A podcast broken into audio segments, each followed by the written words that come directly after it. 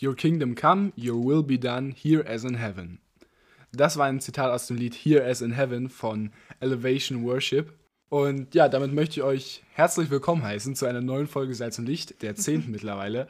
Ähm, neben mir sitzt die Pauline, wie ihr schon hören konntet. Hallo. Ich bin der Josef. Genau, vorab nochmal kurz als Info vielleicht von der Folge 8 den Song, den wir, oder das Worship-Zitat, das wir dort benutzt haben, das konnten wir leider nicht in die äh, Playlist packen, äh, weil wir, also weil es dieses Lied scheinbar nicht auf Spotify gibt. Es gibt es nicht, nur als Instrumental und es geht uns ja um den Text. Deswegen Genau.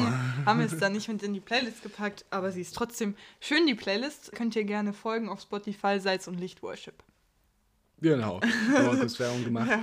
Ähm, genau, ich, äh, wir werden heute wieder einen Text untersuchen. Und zwar habe ich diesen Text genauso wie letztes Mal, also wie bei der achten Folge, ähm, habe ich ihn wieder in drei Teile geteilt. Und zwar steht dieser Text im ersten Korintherbrief 10, Vers 23 bis 33. Und Pauline, du, du darfst mal die Verse 23 bis 28 vorlesen. Alles ist uns erlaubt. Ja, aber nicht alles ist nützlich. Alles ist erlaubt. Ja, aber nicht alles baut auf. Ihr sollt nicht euren eigenen Vorteil suchen, sondern den des anderen. Was auf dem Fleischmarkt verkauft wird, könnt ihr alles essen. Ihr müsst nicht aus Gewissensgründen nachforschen, woher es kommt. Denn dem Herrn gehört die Erde und alles, was sie erfüllt. Wenn Ungläubige euch zum Essen einladen und ihr die Einladung annehmen wollt, dann esst ohne viel zu fragen alles, was euch vorgesetzt wird. Ihr müsst euch kein Gewissen darüber machen.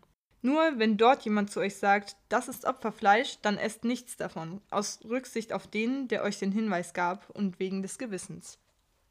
Okay, Dankeschön. Pauline, kannst du vielleicht mal kurz den Kontext von diesem Text erklären?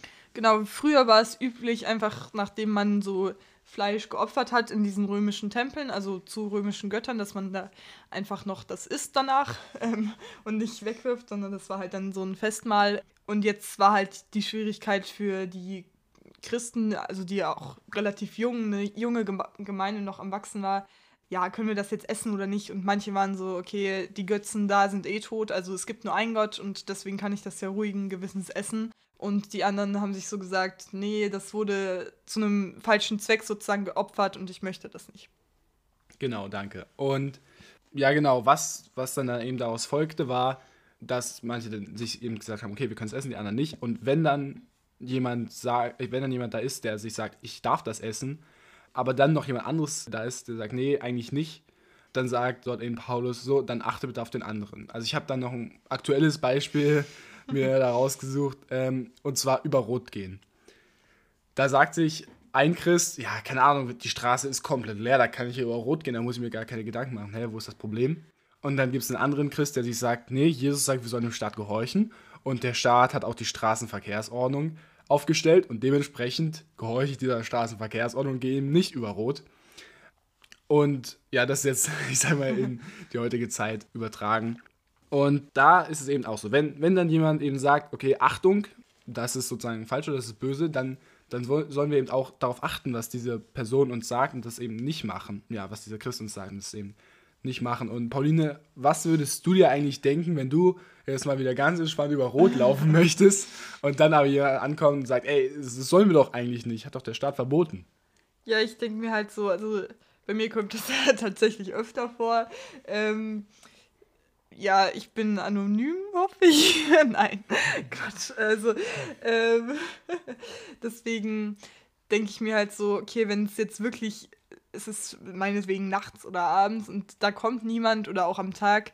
Ich meine, Cottbus ist jetzt nicht so die Großstadt, da ist auch manchmal nichts los. So, ähm, und dann halte ich das halt für sinnvoller, dass ich da einfach über Rot laufe auch mal. Deswegen denke ich mir, äh, also kann ich das ja trotzdem machen. Ich habe ja irgendwie also auch eine Freiheit dazu. Ja, genau. Wa- Warum sollte ich jetzt nicht über Rot laufen, ne? Und genau daran hat Paulus auch gedacht, dass da wahrscheinlich so eine Stimmen laut werden, die sagen, hey, warum, warum soll ich das denn jetzt machen? Und diese Stimmen repräsentiert er sozusagen in den Versen 29 bis 30. Pauline, kannst du die bitte mal vorlesen? Ich meine nicht das eigene Gewissen, sondern das des anderen. Aber warum sollte ich meine Freiheit vom Gewissen eines anderen abhängig machen? Wenn ich Gott für das Essen gedankt habe, warum werde ich dann dafür verleumdet? Genau, also er, er, er spricht jetzt sozusagen für die, die Protest oder Einwände dagegen haben, ja.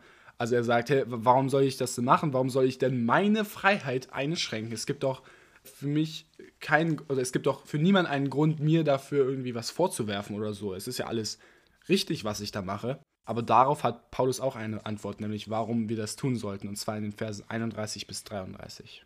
Es ist so, ob ihr nun esst oder trinkt oder sonst etwas tut, tut alles zur Ehre Gottes. Ihr dürft durch euer Verhalten niemanden zur Sünde verleiten, weder Juden noch Griechen noch sonst jemand von Gottes Gemeinde. So mache ich es auch. Ich versuche in allen Dingen auf alle Rücksicht zu nehmen. Dabei suche ich nicht meinen eigenen Vorteil, sondern den Vorteil aller, damit sie gerettet werden.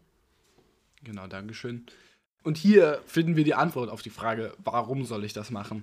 Denn wir sollen so leben, damit für andere Christen, die ja, die das als böse empfinden könnten, was wir da machen, oder die das halt ähm, als nicht christlich sehen, damit die keinen Anstoß sozusagen dafür bekommen, etwas zu machen, wovon sie eigentlich denken, dass es falsch ist. Also dass wir dort keine Gefahr darstellen, dass die da etwas machen, wo ihr Gewissen ihnen eigentlich sagt, ey, das ist böse, aber wo sie es einfach trotzdem machen, weil wir sagen, ja, doch, das kann man doch machen, ist doch christlich. Und in dem Sinne sollen wir ja keinen Anstoß auch für andere außerhalb der Gemeinde oder vielleicht sogar innerhalb der Gemeinde geben, die dann eben sagen, hey, du sündigst, ja.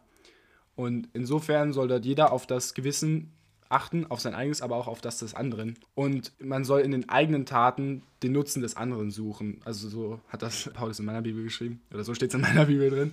ähm, und zwar soll man den Nutzen des anderen suchen, damit sie gerettet werden und einfach aufeinander Rücksicht nehmen zur Ehre Gottes.